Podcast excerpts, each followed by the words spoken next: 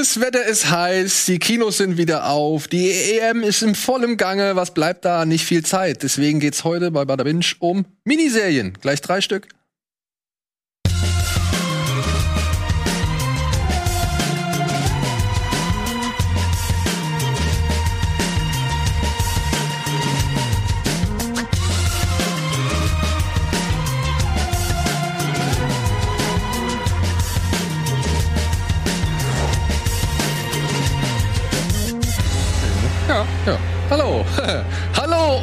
Herzlich willkommen zu einer neuen Ausgabe Bada Binge. Heute mal mit Etienne. Zweite Mal, glaube ich. Nein, Moment, wir, haben, wir, haben, wir haben alleine zwei Sopranos-Specials gemacht. Also beziehungsweise ein großes Sopranos-Special. War eine Aufzeichnung aber. Ja, das ging aber über zwei Folgen. Okay.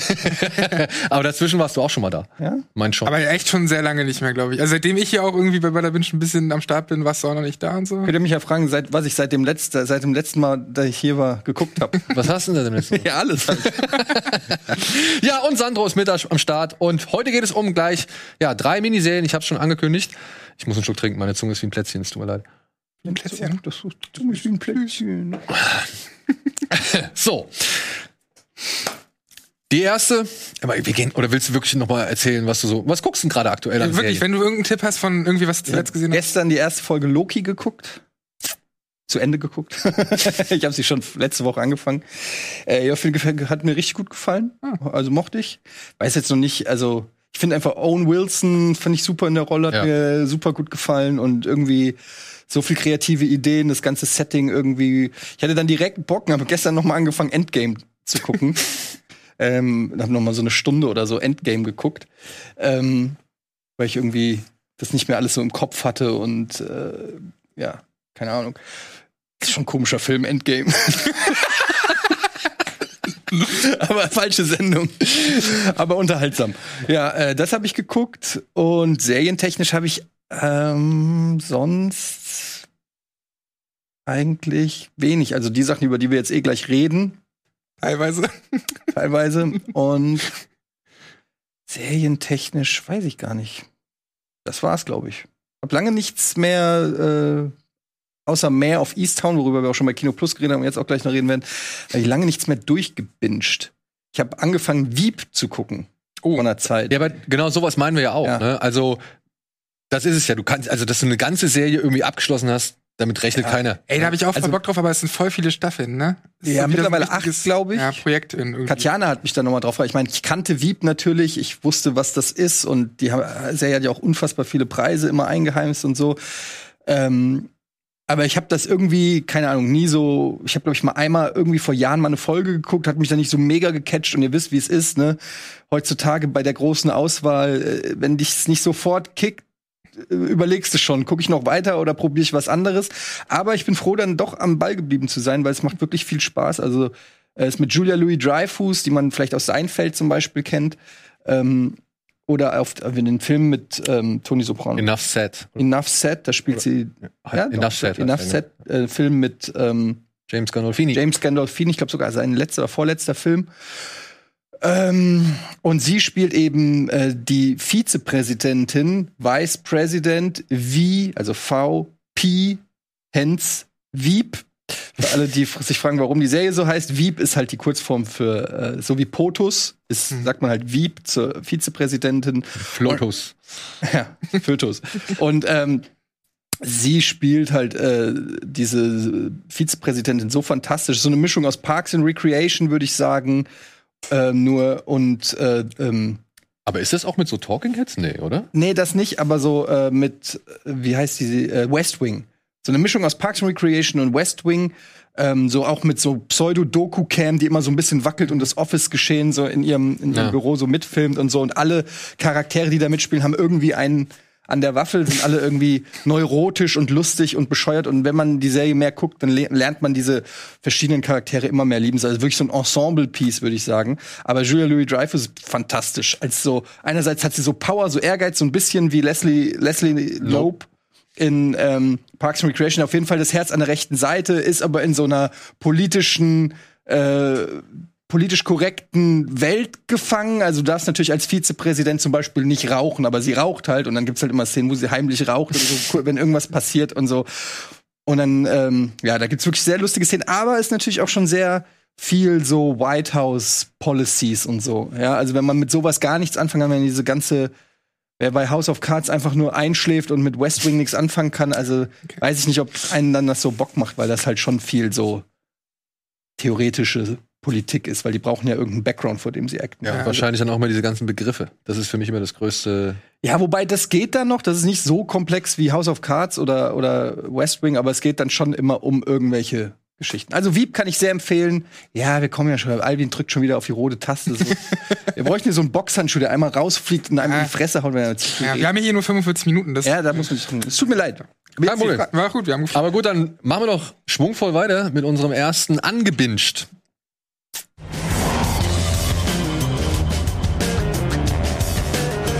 Solos ist eine siebenteilige Anthologieserie, die die schönen, aber auch schmerzhaften wie seltsamen Aspekte des Menschseins beleuchtet. Mit dabei sind unter anderem Anne Hathaway, Helen Mirren und Morgan Freeman, die in ihren jeweiligen Folgen isolierte Figuren spielen. Das vordergründige Thema ist die Einsamkeit. Doch dahinter steckt auch die Frage nach ihrer Identität und die Frage, ob die Erinnerungen uns zu den Menschen machen, die wir sind. Naja, wir fragen uns jedenfalls erstmal, ob die etwa 30-minütigen Philosophiesitzungen gelingen oder aber enttäuschen.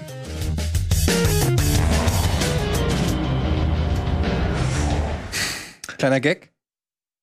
Komm, hau raus. Wie nennt man jemanden, der am nächsten Tag aus dem Knast kommt? Morgan Freeman. Versteht ihr? Wegen Morgan. Ja, und super. Freeman. Super gut. Weißt du, die Serie nicht gesehen, aber trotzdem was reingebracht. Bam, Junge. So Leute, ich bin raus. Bis zum nächsten Mal bei der Binge. Hey, schön, dass du da warst. ist auch stark. Ja, Solos, ne? Ja. Ist das Anne Hathaway? Ja, das ist Anne genau, Hathaway. Das ist Anne Hathaway. Und unter anderem äh, wurde eine Folge inszeniert von Zach Braff, den wir ja da mache ich nämlich so. Zach Braff, den wir ja von Scrubs und Garden State und so kennen. Direkt die Folge mit Anne Hathaway ist die erste. Sehr gut.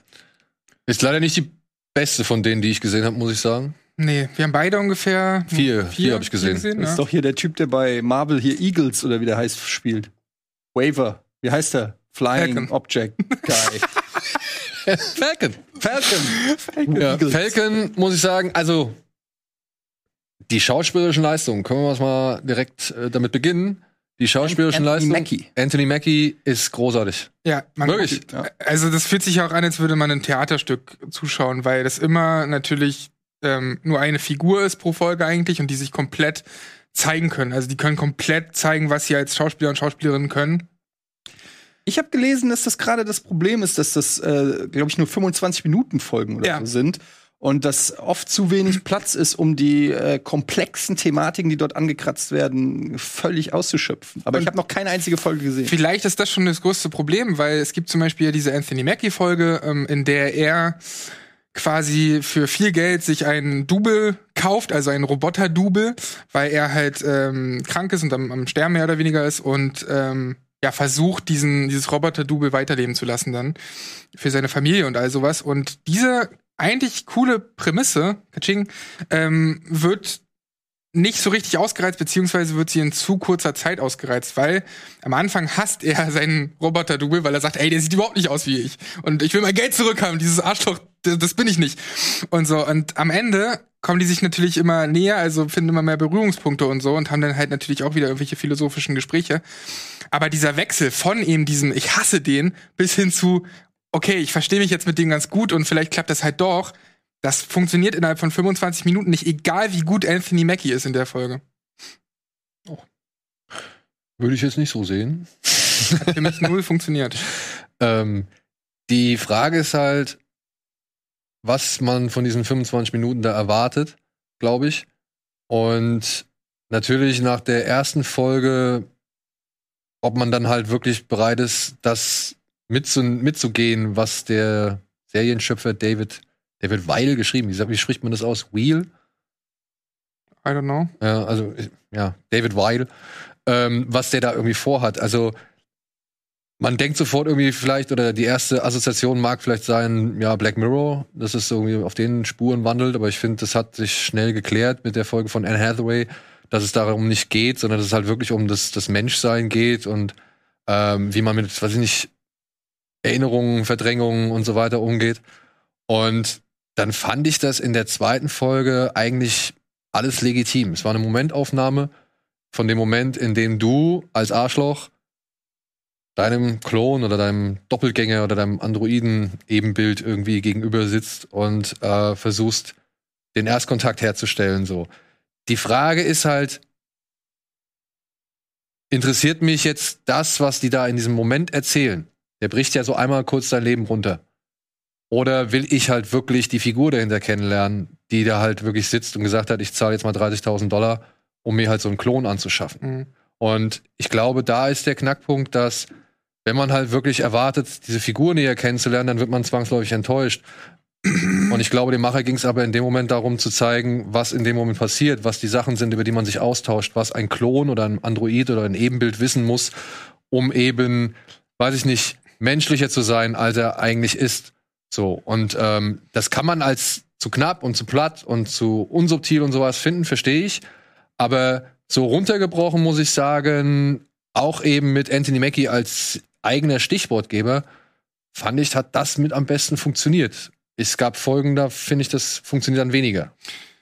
Ja, ich habe halt ein bisschen das Gefühl, du hast ja Black Mirror schon erwähnt, da gibt's ja auch eine Folge, wo genau das ja passiert, wo sich eine ähm, Frau einen Typen zurückholt in Form eines Androiden, mehr oder weniger. Und die Aspekte, also die Themen sind ja da natürlich ähnlich wie in dieser Folge, aber die sind für mich viel besser dort ausgespielt. Und klar kann man sagen, die haben ja Zeit und so. Aber irgendwie habe ich das Gefühl, hier wird in dieser Serie so viel gesagt, aber wenig hat, weniges hat wirklich Inhalt. Weniges hat wirklich einen Impact, der mich irgendwie langfristig nochmal beschäftigt oder so.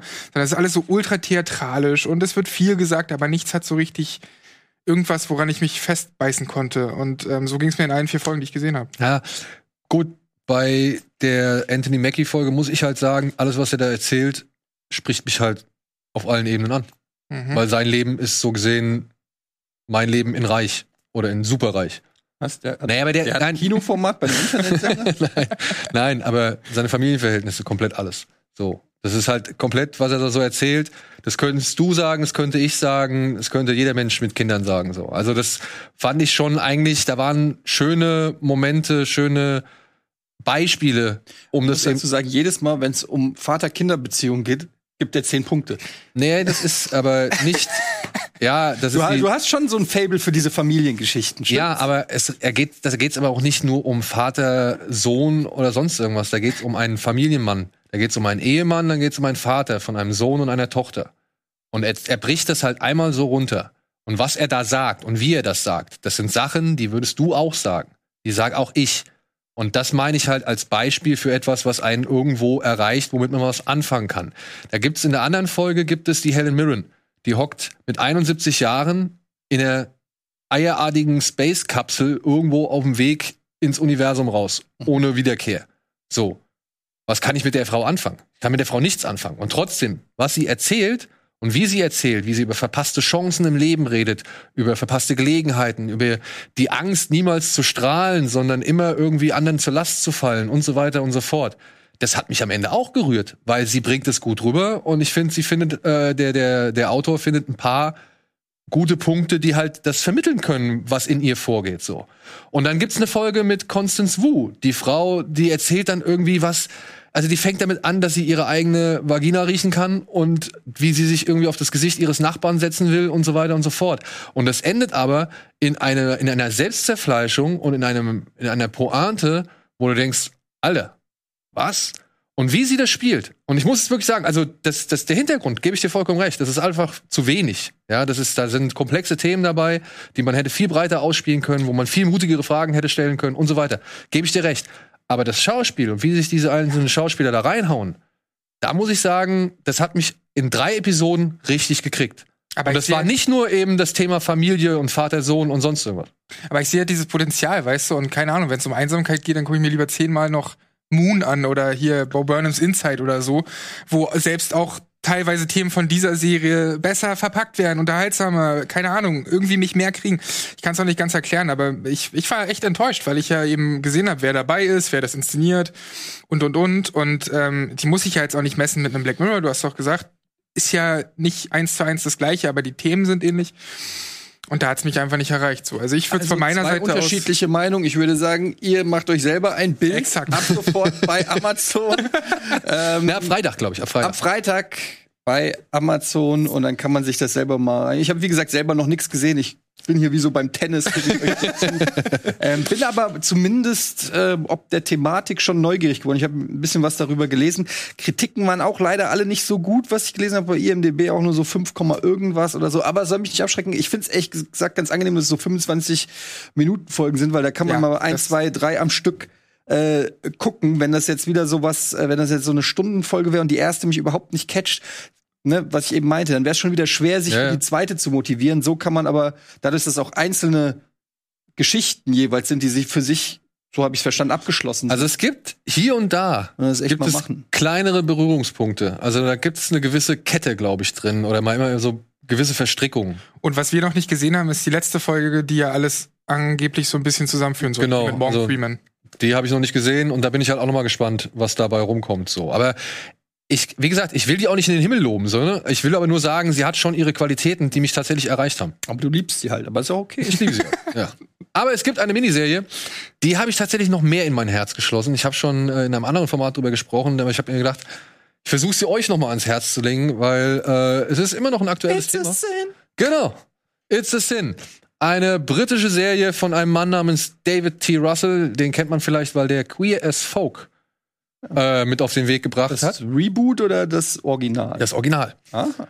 Und was bei Queer as Folk komplett rausgenommen worden ist, ist hier in It's a Sin eigentlich das zentrale Thema. Es geht um eine WG von jungen homosexuellen Männern und einer heterosexuellen Frau in London der 80er Jahre, die halt zehn Jahre von dieser WG erzählt, während die AIDS-Krankheit und Hysterie und auch Hilflosigkeit und Angst ja wirklich voll ausschlägt oder in ihre, in ihre Höhepunkte erreicht. Und in der, in dieser Phase, ja, versuchen diese jungen Männer und Frauen eben irgendwo ihren Platz zu finden, ihr Glück zu finden, eine Bestimmung zu finden, aber auch gleichzeitig irgendwie eben mit der ganzen Geschichte umzugehen. Und das ist sehr, sehr autobiografisch geprägt von eben dem Showrunner, der hier wirklich aus seiner Jugend erzählt und mit dem, oh, wie heißt der? Olli Alexander heißt der junge Mann, glaube ich. Ähm, einem, einem Frontmann, äh, einem Sänger, hier so gesehen seine eigene Jugend ein bisschen Revue passieren lässt. Tatsächlich dann auch insofern, dass die Mutter von Jill, so heißt die junge Frau, die mit den äh, Jungs zusammen wohnt, die Mutter von ihr ist halt die tatsächliche Jill, die damals mit David T. Russell äh, zusammen gewohnt hat. Und diese WG, die soll auch wirklich Pink, Pink Palace gehießen haben, ja, genau. Haben, also Also sehr interessant, weil dieses Thema ist ja, ähm, wir haben ja jetzt auch gerade eine Pandemie und es äh, ist ja sehr interessant zu sehen, ähm, also gerade für die jüngeren Leute äh, unter äh, unseren Zuschauern, ähm, die das gar nicht so vielleicht so mitgekriegt haben. Wir, wir haben es ja noch mitgekriegt. haben's noch du hast mitgekriegt, wahrscheinlich nicht mehr Genau. mitgekriegt, aber äh, ich erinnere mich da noch sehr genau, als ähm, das Thema AIDS überall in den Medien war und ne, es lief überall Kondome schützen Werbung und so weiter. Und äh, Und was man sich dann damals noch für, für, weiß nicht, so, so ein bisschen hochgejazzt hat, hier an, anhand von Tina, was kosten die Kondome und so, Ja, weißt ja, du, wo dann genau. richtig bekannte Leute dann plötzlich We- Werbung für Kondome gemacht haben und so und alle Leute, oh, wie können die und was weiß ich. Naja, vor allem hat man damals ja nicht mal die Möglichkeit gehabt, ich meine, das ist heute auch nicht besser, aber äh, zu googeln, großartig, ne? Also früher hat man ja sich das ja so viel rum, hat sich vieles rumgesprochen, so Flurfunk und der hat das behauptet, der hat das behauptet, dann glaube ich das halt einfach.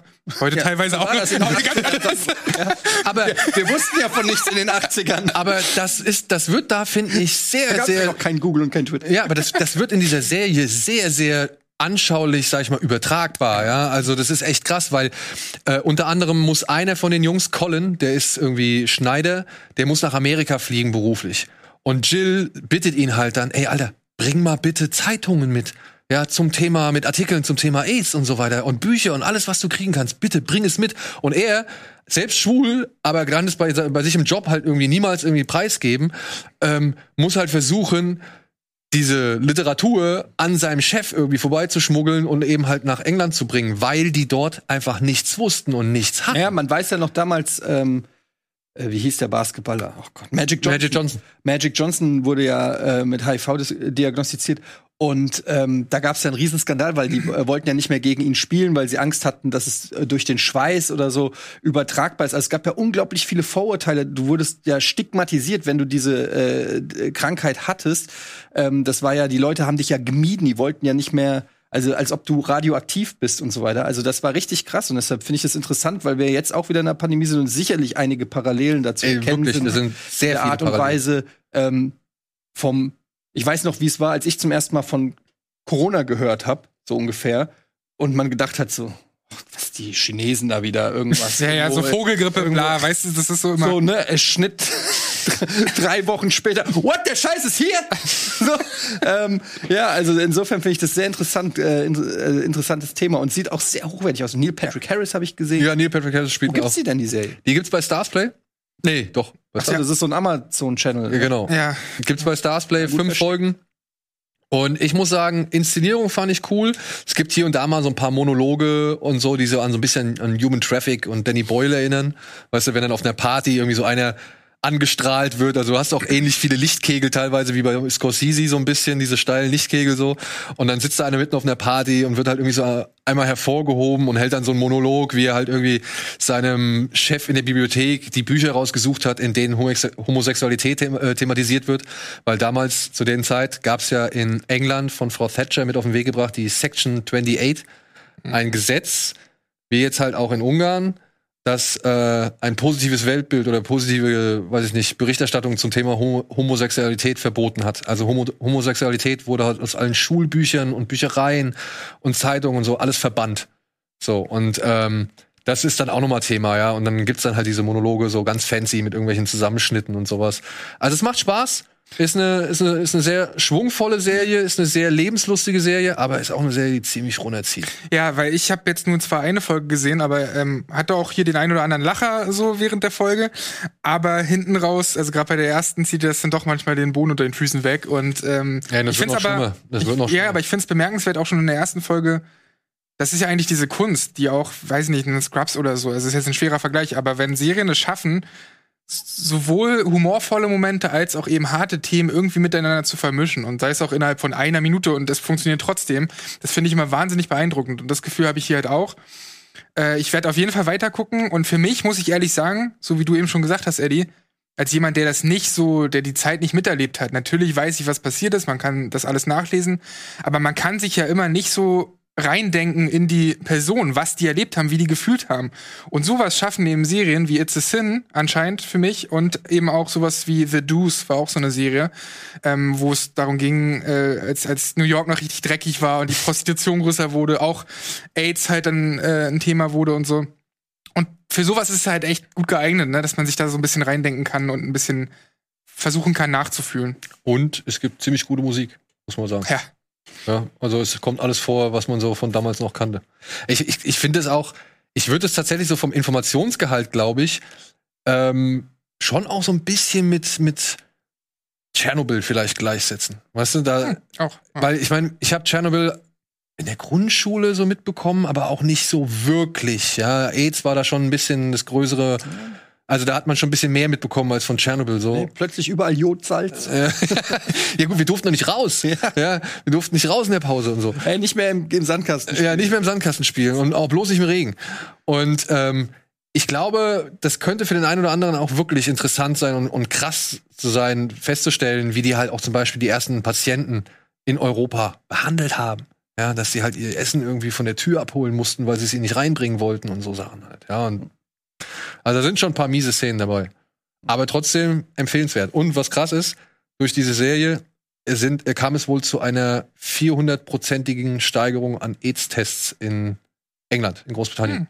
Also da sind viel mehr Leute jetzt plötzlich äh, zur Vorsorge gegangen und haben sich testen lassen. Ja, weil man ja auch Durch die sagen, Serie. Durch die Serie. weil man ja auch sagen muss, dass das Thema ja irgendwie immer mehr abflachte, ne? So, AIDS an sich hast du jetzt nicht so viel mehr von, Ja, aber, von gehört. aber ist das nicht unbedingt ein schlechtes Zeichen? Also vielleicht auch, weil es, sag ich mal, die Vorsicht vielleicht dann doch größer geworden ist. Also dass es selbstverständlicher geworden ist, dass man verhütet oder Schutzmaßnahmen ergreift und Kondome benutzt und so weiter und so fort. Könnte das nicht auch ein Effekt keine, sein? Ich, ich habe da keine Ahnung. Ich könnte mir vorstellen, dass es ist auch, glaube ich, mittlerweile ganz gut tre treatable oder wie man es sagt. Aber ich bin absolut kein Experte. Ich weiß es nicht.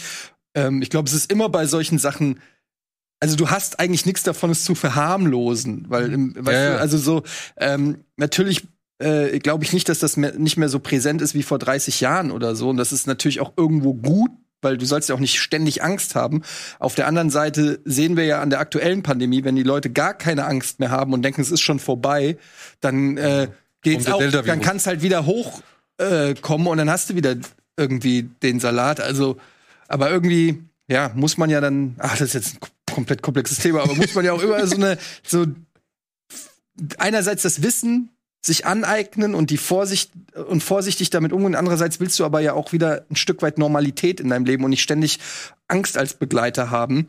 Und ähm, ja, da befinden wir uns ja auch gerade. Ja. Ne? Und deswegen umso empfehlenswerter, sich diese fünf Folgen mal reinzuziehen. So. Ja. ja. Also, It's a Sin gibt's bei Starsplay. Hat mich echt überrascht, hätte ich nicht gedacht. Deswegen volle Empfehlung von mir. So. Und jetzt kommen wir zu unserem Recap.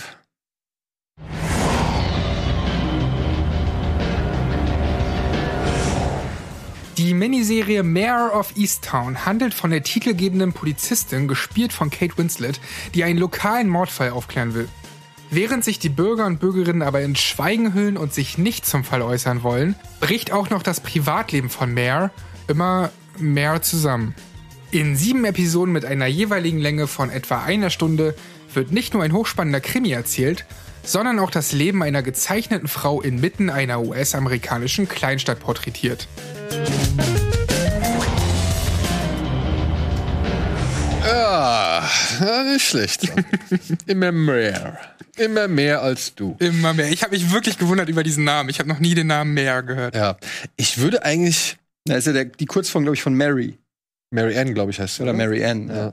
Ja. Äh, Ich würde tatsächlich so schnell wie es geht abhaken für all diejenigen, die die Serie noch nicht gesehen haben. Also den, den, den spoilerfreien Part abhaken. Und ich würde schon irgendwo gerne ins Detail gehen, wenn ihr versteht, was ich meine, oder? Mhm. Ja. Weil du hast ja schon einmal bei Kino Plus auch echt breit und ausführlich darüber berichtet. Jetzt bin ich auf dem gleichen Stand wie du. Ich habe mir auch alle sieben Folgen reingezogen. Ja, auch in zwei Tagen. Und ich muss, ich muss sagen, ey, ich war, zwischendurch war ich echt gefesselt. Also wirklich gefesselt. So, ich fand das richtig, richtig cool. Es war auch dann plötzlich in Folge 5 mal richtig überraschend. Und dann plötzlich, ja, habe ich mich auch gewundert, dass ich am Ende Tränen vergossen habe.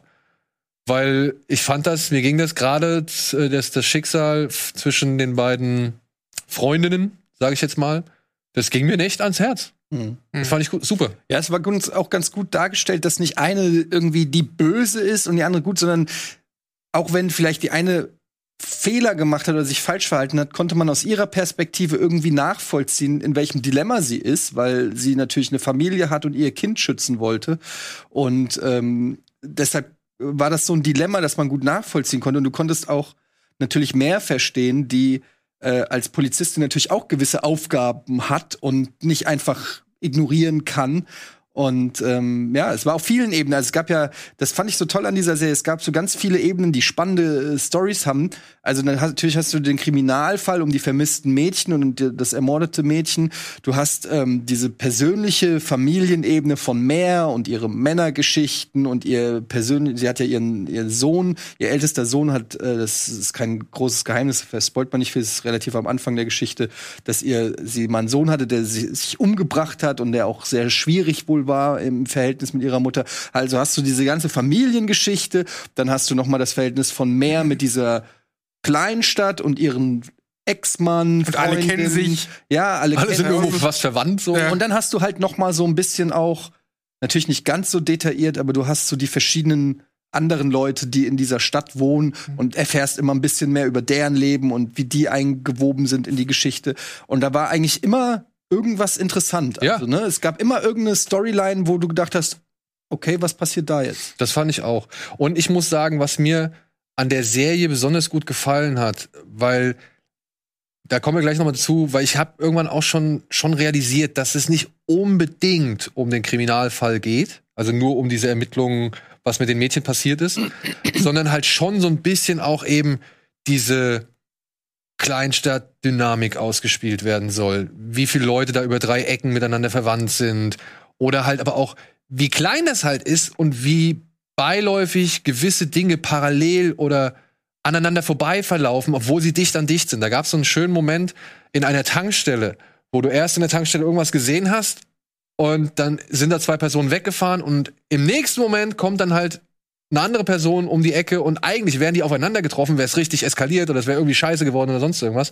Aber wie sich diese Dynamik quasi auf dieses Leben ausspielt, ja, dass man da halt wirklich so ein bisschen dahin vegetiert und genau dieses dahin vegetieren irgendwie auch noch Dinge dann wieder in Bewegung setzt so und das das fand ich schon das hat die Serie an verschiedenen Punkten gemacht. Ich finde halt auch Äh, geil, Stellen gemacht. Ja, du siehst halt auch, dadurch, dass sie so, dass das so eine kleine Stadt ist und sie natürlich als der Hauptkopf dieser Stadt oder wie auch immer man das nennen mag, äh, sozusagen ähm, jeder sie kennt. Und eigentlich sind immer alle dankbar, dass sie für Recht und Ordnung in dieser Stadt sagt, bis irgendwas passiert, das sie selber betrifft, ja. Also da gibt's ja dann äh, eine Verdächtige, äh, ein Mädchen, das äh, eine Auseinandersetzung hatte mit der ähm, Verstorbenen. Und natürlich wird die auch befragt und sagt, was ist denn da los hier? Was, was, was war da? Und die wird dann auch zu einer Verdächtigen in diesem Mordfall. Und der Vater von der rastet dann natürlich total aus. Und er weiß aber auch, wo mehr wohnt, kennt sie privat und so weiter. Und das hat dann alles so, ne, plötzlich ist sie nicht mehr die, der coole äh, Cop, der die Neighborhood beschützt, sondern plötzlich ist sie der Feind und der Typ verfolgt sie, der Vater von der äh, verdächtigen Tochter. Und das zeigt halt, wie krass das ist in so einer kleinen Stadt. Ey, das ist so clever geschrieben, weil ähm, ich dachte halt auch, ich krieg eigentlich hier nur ein Verbrechen und wir haben halt tausende Krimiserien und was weiß ich. Aber sie ist ja eigentlich nur in ihrem Job so richtig gut und alles andere zerbricht ja immer mehr. Und sobald dann auch Job und das Private irgendwie immer mehr verschmelzen, wird dieser Fall halt auch immer schwieriger. Und diese Dynamik, die fand ich so fucking spannend, dass ich dachte, ey, eigentlich dachte ich, ich krieg hier nur ein Verbrechen und das muss halt irgendwann aufgelöst werden. Aber geblieben bin ich wegen den Figuren. So, weil die so spannend sind und weil das so spannend war und weil sie auch so unfassbar gut das spielt, ne? Also Kate Winslet, alter Schwede, ähm, die sieht ja auch wirklich immer kaputter aus in der Serie. ähm, man kauft ihr das komplett ab, so, weil sie ist ja eigentlich eine wahnsinnig schöne Frau, aber, aber dann siehst du sie ja total immer abgewrackter und, und so. Und du siehst richtig, wie sie das alles mitnimmt und ähm, das ist auch super wichtig, dass so eine Kate Winslet das spielt, dass man das alles auch abkauft. Ich habe sogar noch ähm, mitbekommen, weil ich so einen Podcast gehört habe, wo die zu Gast war, dass sie sich diesen Philly-Akzent angeeignet hat, obwohl sie ja Britin ist. Und in den meisten Fällen ist es wohl immer so, dass dann alle sagen, ey, das ist einfach nicht unser Akzent, so hör auf, versucht es bitte nicht mehr. Und da haben sie gemeint, hat sie ganz gut gemacht. Ist jetzt nicht perfekt, aber Respekt für eine Britin, krass. Also ähm, großer Fan von Kate Winslet und mich hat das wirklich total gepackt, auch, auch wie euch. Aber jetzt mal, um mal kritisch einmal die Frage zu stellen. Wenn man jetzt an diese Serie rangeht und erwartet sich so einen richtig spannenden Kriminalfall, ist man dann am Ende enttäuscht oder kriegt, kommt man auf seine Kosten? Ich finde, man kommt auf seine Kosten. Ja? So, ja, ich finde, das ist, also klar gibt's all diese anderen Sachen, aber am Ende geht's immer noch um den Mordfall, eigentlich bis zum Schluss. Und ich finde es auch immer spannend und actionreich und immer wieder mit Twists und so weiter. Also ich finde auch aus Krimi-Perspektive, also klar, es ist nicht C CSI Miami oder sowas, ne? aber wenn ich das jetzt so mit Kommissarin Lund oder so vergleiche, dann finde ich, sehe ich da schon äh, deutliche Parallelen. So dieser äh, kaputte Kopf, der ähm, irgendwie in seiner Kleinstadt, ist ja jetzt kein neues Trope. Also Nein. das gibt's ja schon, äh, auch Sharp Objects, wenn, also da ist sie zwar keine Polizistin, aber auch ähm, äh, wo auch jemand äh, in die Kleinstadt zurückkommt und ähm, vor, der, vor irgendeinem Mordfall oder ich weiß gar nicht mehr, oder wie heißt diese äh, Stephen King-Verfilmung HBO, die leider auch dann ab der zweiten Hälfte nicht mehr so geil war. Big Little Lies. Ach nee, du meinst hier, ich weiß, was du meinst, das hast du letztens äh, schon mal drüber gesprochen. Ich weiß, oh, War auch eine HBO-Serie. ja, ja, ich weiß. Ähm, Dem, ich weiß, was mit dem Ben Mendelssohn. mit Ben Mendelssohn. Ich guck's kurz nach. Aber das geht ja auch so in die Richtung. Das war ein bisschen übernatürlicher am Ende so, aber ähm, diese kleinen ähm, Kleinstadt Smalltown-Crime-Geschichten, die sind ja jetzt nicht, die sind ja nicht neu und ich finde, da kommt man auf seine Kosten, wenn man Ja, aber so- jetzt- Ich finde das auch immer wieder spannend, weil das sind ja tatsächlich die Kleinstädte, die in Amerika total Outsider. vergessen werden. So. Die Outsider, genau. Ja. Ja, ich meine, genau darum, darum, also das, das fand ich halt auch. Und ich meine, als jemand, der Sharp Objects schon gesehen hat, Und True Detective würde ich und auch True, ja, genau. werfen. Und True Detective schon gesehen habe. Aber ich würde zum Beispiel sagen, auch bei True Detective geht es schon etwas mehr um den Fall. Also da wird der Fall irgendwie präsenter nach vorne geholt, um eine gewisse Spannungs- oder ein gewisses Bedrohungsszenario oder eine bedrohliche Stimmung aufrechtzuerhalten. Und ich finde, bei, bei Mayor of Easttown wird es immer wieder echt doch runtergedampft, um halt auch mal ja, Menschliches zuzulassen, weißt du, um, um, um wirklich mehr auf die Menschen einzugehen, um mehr auf die Umstände einzugehen, auf mehr auf die Verwicklungen einzugehen und dann auch ich weiß, es gab, ich habe eine Kritik gelesen, da wurde der Serie eine gewisse, ja, schon so eine gewisse Elendspornografie vorgeworfen, so, ne? Oder, oder Misery Porn, ja, in der Richtung, ja. Dass das halt wirklich, dass das amerikanische Mittelklasse-Leben, dass davon nichts übrig geblieben ist, außer die Opiatkrise und Sucht und, und Angst und, und, ja, weiß ich nicht, Mord, so gesehen. Und dass es halt alles schon sehr düster gezeichnet ist. Ja, aber letztendlich denke ich mir immer so, das sind nun mal diese Orte, von denen man ja auch immer mal wieder liest, rund um Philly und so, die halt irgendwie vergessen sind, wo viel Armut ist und ähm, wo die Menschen nicht viel Hoffnung unbedingt haben. Und ich finde aber, um auf deine Frage zurückzukommen, diese Ebene ja umso spannender, dass es eben nicht nur dieser harte Krimi-Fall ist, weil das haben wir schon mal tausendmal gehabt, ich fand es umso interessanter für mich, weil ich mir, weil ich mehr da rausziehen konnte und weil ich den Figuren halt irgendwie folgen konnte. Und deswegen finde ich es total äh, cool. Ich war eher so ein bisschen, um auch einen Kritikpunkt vielleicht zu nennen, ein bisschen enttäuscht von der Inszenierung, weil die so ein bisschen, klar, die ist natürlich absolut kalt und so, aber da sind jetzt keine Bilder, die irgendwie hängen bleiben oder so. Das hatte ich eher weniger. Ich hätte mir da ein bisschen schönere Bilder, aber ich gucke auch gerade parallel Euphoria, das ist natürlich was ganz anderes. Und du kannst nicht irgendwelche fröhlichen Bilder zeigen bei dieser Thematik, aber vielleicht hätte man äh, True Detective bleibt ja auch viel hängen, optisch. Vielleicht hätte man noch mal ein bisschen mehr machen können mit den Bildern. Ja, aber hier Craig Sobel, der Regisseur, der auch Leftovers schon gemacht hat.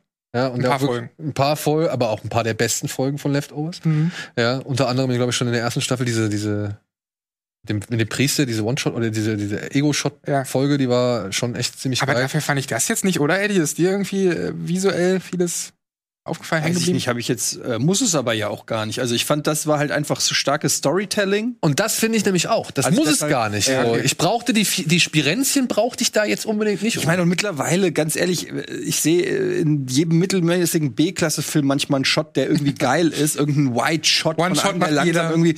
Das reißt ja dann auch nicht raus. Also äh, insofern, das habe ich jetzt zumindest nicht vermisst. Du hast bestimmt recht, dass es visuell stärkere Serien gibt, aber die hat halt ihre Stärken im, im Storytelling und wie du auch gesagt hast, ne, in der, dass es wirklich selten Serien gibt, wo, ähm, wo auch so die Nebencharaktere so viel Fleisch kriegen und du, man hat ja wirklich das Gefühl am Ende, man kennt wirklich dieses dieses Städtchen. Ja. Also das finde ich haben sie eigentlich ganz gut gemacht. Und ich finde es jetzt auch nicht schlimm. Also ich meine, was heißt schlimm? Ähm, dass den den den du kannst ja den Schalter sozusagen in verschiedene Richtungen machen von wie gesagt CSI und keine Ahnung was Navy CIS kenne ich gar nicht. Gesagt, so, ja. das ist für mich und, alles die gleiche Suppe. Ja, es ist vielleicht auch ein Vorteil, weil ich, vielleicht sind die sogar auch geil. Ne? Gibt ja, ich habe früher sogar als, weiß ich nicht, wann war das, äh, CSI Miami Zeit, wann war das? 2000 oder sowas? Es gab mal so eine Phase, hatte ich so ein Jahr, hatte ich eine CSI Miami Phase. war das Miami war von Bay, ne?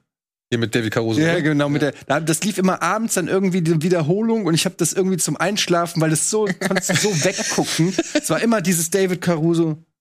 Dann und irgendwie mochte ich das, weil das so berechenbar war, ja. ja. Und ähm, aber das ist halt was ganz anderes. Das ist halt äh, düster, ja. Und ich kann dieses, dieses, was du gesagt hast, dass das so Misery Porn oder sowas ist, ja. Hatte Kost. Ja.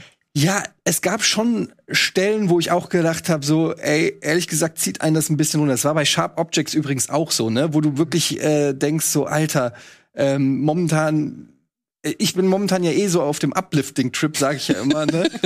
Die Serie hat mich halt gefesselt, aber normalerweise denke ich so, das Letzte, was ich jetzt doch brauche, ist irgendwie alles, was mich so runterzieht.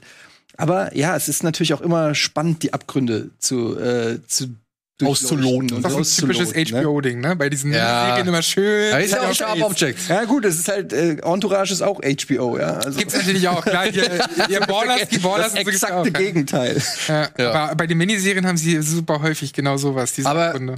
Stichwort berechenbar. Ähm, bei diesem Stichwort würde ich gerne dann mal jetzt in den Spoiler-Part kommen. Ich glaube, wir haben die Serie ganz gut jetzt dastehen lassen, auch äh, spoilerfrei.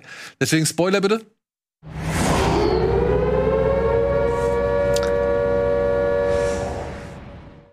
Ja. Stichwort berechenbar. Habt ihr's, wie wann habt ihr es geahnt? Wann wusstet ihr es? War für euch die Auflösung eine Überraschung oder war es für euch, ja, war schon so meine, Ich fand, das war ein guter Twist am Ende, dass es das Kind war. Ne? Also das finde ich, kannst du eigentlich auch erst dann drauf kommen, wenn's, wenn wenn rauskommt, dass aus der Scheune da was geklaut wurde. Und an dem Punkt, glaube ich, Also als- vorher, vorher, ich meine, vorher ist es schwer. Klar kannst du äh, in, im Laufe einer solchen Serie verdächtigt man ja sowieso jeden einmal, Ja. weil die Serie das ja auch will. Ne? Und weil sie es ja auch macht. Und genau, und weil sie es ja auch selber macht und so. Aber so konkrete Hinweise, äh, dass das dann wirklich der Sohn war, finde ich, gab es ja auch erst. Also ich dachte, Ah, doch, bei, nee, bei der doch, einen doch. Szene, ich dachte halt irgendwie im Nachhinein hätte man vielleicht drauf kommen können, weil er doch bei dieser Cafeteria-Szene auch einen verprügelt und so, dieser Junge. Und ich dachte so, was hat denn das jetzt? Warum rastet der so aus? Was, was geht in diesem Kopf ab, dass der dieses andere Kind schützt und sich rächt, ne? Und ich meine, rüberzieht und dann gab es so ein paar andere Szenen, so, wo man hätte drauf kommen können, aber ich bin da bei dir, ich hab's nicht sehen können. Das Ding ist, da gebe ich Eddie recht, die Serie macht ja viel, um, damit man meine, seine Gedanken irgendwie auf alle mal überträgt, so, ne? Dann ist es mal der. Ich hatte zum Beispiel auch einen der Onkel, den Jüngeren, den hatte ich als allererstes in Verdacht, weil, und das ist das Ding, da ging es mir nicht darum, wer irgendwie auffällig in Szene gesetzt wird, sondern eben wer eben nicht auffällig in Szene gesetzt wird, weil so viele Leute auffällig in Szene gesetzt werden, dass man eigentlich auf die achtet, die eben halt nicht so selten, äh, nicht so oft Der wurde nur einmal erwähnt. der ist es. und, und da gibt's eine Szene, da kommt der Junge irgendwie in das Wohnzimmer rein und die Eltern gucken gerade in Nachrichten und da kommt ein Bericht über den Mord. Und dann, dann kommt er so rein und stiert halt die ganze Zeit auf den Fernseher. Und das war so Hm. ein Moment, wo ich gedacht habe, ah, behalt mir den mal im Auge. Und ich muss auch sagen, irgendwann später, ja, klar. irgendwann später wirst du natürlich auch, sag ich mal, schon geschickt auf irgendwelche oder forciert auf irgendwelche anderen äh, Fährten gelenkt. So, das will ich gar nicht abstreiten, dass ich dann irgendwann doch dachte, es wäre wieder der Onkel gewesen. So, aber ich habe den Jungen nie ganz aus dem Sinn Aber verloren. sicher warst du dir halt nicht. Sicher war ich mir nicht. halt- Aber, und das meine ich, sicher war ich mir auch, dass der Greg Sobel, nee, wie heißt der Sobel, der, der, der Ermittlerkollege von ihr, der Junge, der, der Emporkömmling so, äh, dass der halt bis zum Ende da bleibt und dass der halt die typischen Tropes ausspielt, die man so mit so einem Ermittler irgendwie. wusste, dass der stirbt. Ja? Das war mir hundertprozentig klar, dass, weil gerade als es anfing, dass die beiden daten, wusste ich, dass er stirbt. Ja. Weil das war sein Todesurteil. Dass die mit, das war doch sehr, also storytechnisch war das für mich in dem Moment, ich habe zu meiner Frau gesagt, wir haben uns zusammengeguckt, wo er sie auf dem Date äh, fragt und so, da wusste ich, okay, das ist sein Todesurteil. weißt du, was ich dachte? Ich dachte die ganze Zeit, okay, weil, wie soll, was soll denn daraus dann Pass auf, werden? ich dachte, ich dachte, okay, jetzt kommt sie noch mit dem Bullen, weil sie hat ja vorher schon mit Guy Pierce rumgeknutscht. Äh, Habe ich gedacht, okay, sie kommt jetzt mit dem Bullen zusammen und muss dann feststellen, dass Guy Pierce derjenige war, Ja. der die Kinder oder der die Mädels entführt hat. wäre mir zu weit hergeholt. Aber dann hätte, hätte sie noch einen moralischen Konflikt gehabt mit ihm. Verstehst du? Ja, nee, das, das hab, Guy Pierce hatte ich tatsächlich nie vermutet, weil der zu weit auch weg war von den Sachen. Das wäre dann zu unglaubwürdig gewesen. Dann der, der Autor, der Nachtskinder. Ja, ja. Und, da habe ich nicht so dran geglaubt. Und bei bei Sable oder Sobel oder wie er heißt, der Kollege, da dachte ich halt, okay, wenn er nicht stirbt, wie soll man das vorstellen? Die bleiben zusammen, lösen den Fall und leben happily ever after als Super Cup Cops. Das ist ja überhaupt nicht die Serie. Ne? Also ähm, das muss ja alles noch voll schlimm werden und deshalb war mir das ähm, und spätestens als sie dann da in dem Haus sind, wus- wusste ich jetzt gleich passiert's und äh, war dann aber dass er dann wirklich so. ja, das ist dann so passiert, war ein bisschen wie bei äh, The Departed. Ja. Ähm, aber ja, hat mir trotzdem, also ich fand's schade, weil er war ja auch echt ein guter Charakter in dieser Ja. äh, Serie. Und das meine ich, der war halt aber auch einer, der ist wieder, also das war wieder eine weitere Figur, die schon mit diversen Klischees gebrochen hat. So, ne? Also er war ja nicht der Typ, der ankam und sofort alles an sich gerissen hat, alle anderen haben keine Ahnung, haltet's Maul, ihr macht jetzt das, was ich sage, sondern der kam an, hat zugehört, hat gesagt, ey, pass auf, okay, es lief nicht so gut, lass uns versuchen, das nochmal zu machen, so, also das fand ich angenehm. Glaubwürdiger. Ja, Hm? das fand ich echt angenehm. Und dann aber auch, ich muss sagen, ich fand es von der Serie eigentlich ganz cool, weil ich habe mich schon gewundert. Da ist die fünfte Folge. Du hast jetzt schon die beiden entführten Mädchen. Ich so, hä, was geht denn jetzt ab so, ja? Ähm, was soll denn dann auch zwei Folgen lang passieren? Und dann kommt die sechste und du hast dann wieder eine neue Erkenntnis und denkst dir, ah, okay. Aber dann merkst du, warte mal, da kommt ja noch eine siebte und die siebte ist auch noch mal fast eine Stunde lang. Die haben doch jetzt schon alles geklärt. Was Ja, soll denn das auch halt- kommen so, ne? Aber und das fand ich das Starke oder das war etwas, was mir sehr gut gefallen hat. Die Figur von, von Kate Winslet. Das ist nicht die Figur, die am Ende die Läuterung erfährt, weil sie den Fall gelöst hat. Sondern das ist die, also eine Figur, die den Fall lösen kann, weil sie vorher anfängt, sich zu läutern. Weil sie begreift, so wie ich jetzt bin und so mit all dem, was in mir vorgeht und mit all der Scheiße, die ich gebaut habe, komme ich hier nicht weiter. Und versucht halt eine, eine Wendung, also versucht eine Änderung und versucht irgendwie äh, auf andere zuzugehen. Das fand ich tatsächlich mal eine echt gute Idee an so eine ja schon eher ausgelutschten Figur wie der örtliche von psychischen Problemen geplagten Kleinstadt-Sheriff. So, den haben wir halt schon ja in tausend verschiedenen Formaten gehabt. So, das hat mir echt gut gefallen. Ja. Klassischer Anti-Held auch so ein bisschen, ne? Nee, die war ja halt wirklich widersprüchlich. Die war ja ein einziger Interessenkonflikt, die Frau so. Und ähm, das fand ich schon cool. Aber dass man dann die Zeit sich noch nimmt, das mag vielleicht ein bisschen plötzlich gewesen sein, aber ich fand, das kam schon relativ organisch mit dem mit der Geschichte, dass sie halt an einem Punkt war, wo sie sagt, okay, hier geht's so für mich nicht mehr weiter. Und dann diese Änderung zu zeigen, fand ich mal wieder echt schön zu sehen. Ich glaube Interessant ist ja auch, dass, äh, keine Ahnung, vielleicht interpretiere ich das zu viel rein, aber mehr, wenn man jetzt den, die Serie nennt, Nightmare of Easttown. ne? Also es ist ja das zweite, der zweite Teil von, vom Albtraum sozusagen. Ja. Ähm, dann äh, macht die Serie tatsächlich auch Sinn, weil es Aber- wirkt ja wirklich, äh, als ob das dann Albtraumstädtchen Ich mag mich innen, aber Meer ist nicht auch irgendwas wie Mutter? Ja, Das dachte ich Mare? nämlich, dass das eigentlich der Titel der Weil Serie darum wäre. geht's ja eigentlich tatsächlich in dieser Serie. Es geht ja um Mütter. Ja, ist doppelt. Also man kann da viel reininterpretieren, wie Ja, die in große nicht, Kunst. Die heißt nicht umsonst so. Aber ich habe sogar gegoogelt damals, haben- was es heißt. Die haben das Ding sogar in Easttown gedreht, ne? Mit so Laiendarstellern Stute. teilweise. Stut, ja gut, Ja, siehst du? die Stute. Also dann wär's. Die Eselin.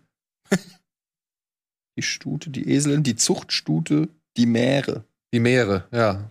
Aber das wäre dann ja schon wieder eine Mutter. Ja. Also dann wäre da auch eine Verbindung, sag ich mal, Herr, äh, Herr Latbar. Ja. Und äh, das finde ich, weil, wie gesagt, am Ende ging es um Mütter. Mhm. Was bist du bereit zu tun? Was bist du bereit nicht zu tun? Ja, und für wen ist es am Ende am besten so, ne? Also das, äh, Ja, und die war auch schon hart, die letzte Folge. Ey, ich habe die gestern Nacht dann irgendwann gesehen so und war schon ordentlich. Also auch die Auflösung muss ich sagen, so wenn man das jetzt nicht ganz ahnt, das dann ist heftig. fand ich das schon ganz schön doll auf jeden Fall. Selbst als jemand, der jetzt kein kannst mit jeder Faser nachvollziehen, ne? Ja, natürlich. Du denkst dir natürlich als Elternteil dann auch, äh, was machst du? Ne? Äh, was machst du? Äh, also das ist furchtbar, wa- was das für Schicksale bedeutet. Und du kannst auch voll verstehen, dass die Mutter von dem Kind dann die mehr in einer gewissen Weise hasst. Also ich kann, ja, es ist super komplex, aber ja, tolle Serie, kann man nur, kann man nur weiterempfehlen. Und wie gesagt, habe ich auch in meinem äh, Letterbox Review geschrieben, dass ähm, ich finde, dass Kate Winslet da auf jeden Fall einen Preis für verdient Ja. hat. Oder Ja. Zumindest eine Nominierung, weil also äh, muss doch erstmal einer eine Serie zeigen, wo es eine bessere Schauspielerin äh, gibt dieses Jahr. Und die Gefahr, vielleicht zum Beispiel, die Gefahr ist ja auch groß, dass so eine Figur dich, weil sie ja jetzt nicht die sympathischste ist oder so, auch verliert. Aber Kate Winslet schafft es halt Nee. auch mit ihrer Darstellung irgendwie, äh, dass du dranbleibst und dass Aber viele interessiert bist. Figuren, von denen du irgendwie dachtest, die sind scheiße oder die sind, Gott, was will ich mit dem so, die en- entwickeln dann noch mal selbst, selbst die hier, diese rothaarige Freundin von dem, von dem langhaarigen jungen Mann, Mhm. dem Ex-Freund der Ermordeten, ja, selbst die kriegt ja noch mal irgendwie so ein bisschen so einen Turn hin, wo du dir denkst, ey, eigentlich ist die, ja, okay, die hat auch, Die ist halt scheiße, Die ist halt aber scheiße, man ja, weiß aber- auch warum. ja, genau. Ja, mehr auf Vista und vielleicht gefällt's euch auch, vielleicht äh, habt ihr Bock drauf, sich die Serie noch mal anzuschauen. Ansonsten, ja, vielleicht bis zum nächsten Mal. Ansonsten vielen Dank, Etienne. Gerne. Wir sehen uns ja gleich noch in der nächsten Runde. Ja. Danke, Sandro. Und ansonsten euch danke da draußen fürs Zuschauen. Sagt uns doch gerne, wie ihr eine der drei Serien gefunden habt oder am besten vielleicht auch alle drei. Und ansonsten sehen wir uns bei der nächsten Runde. Bada Binge. Tschüss.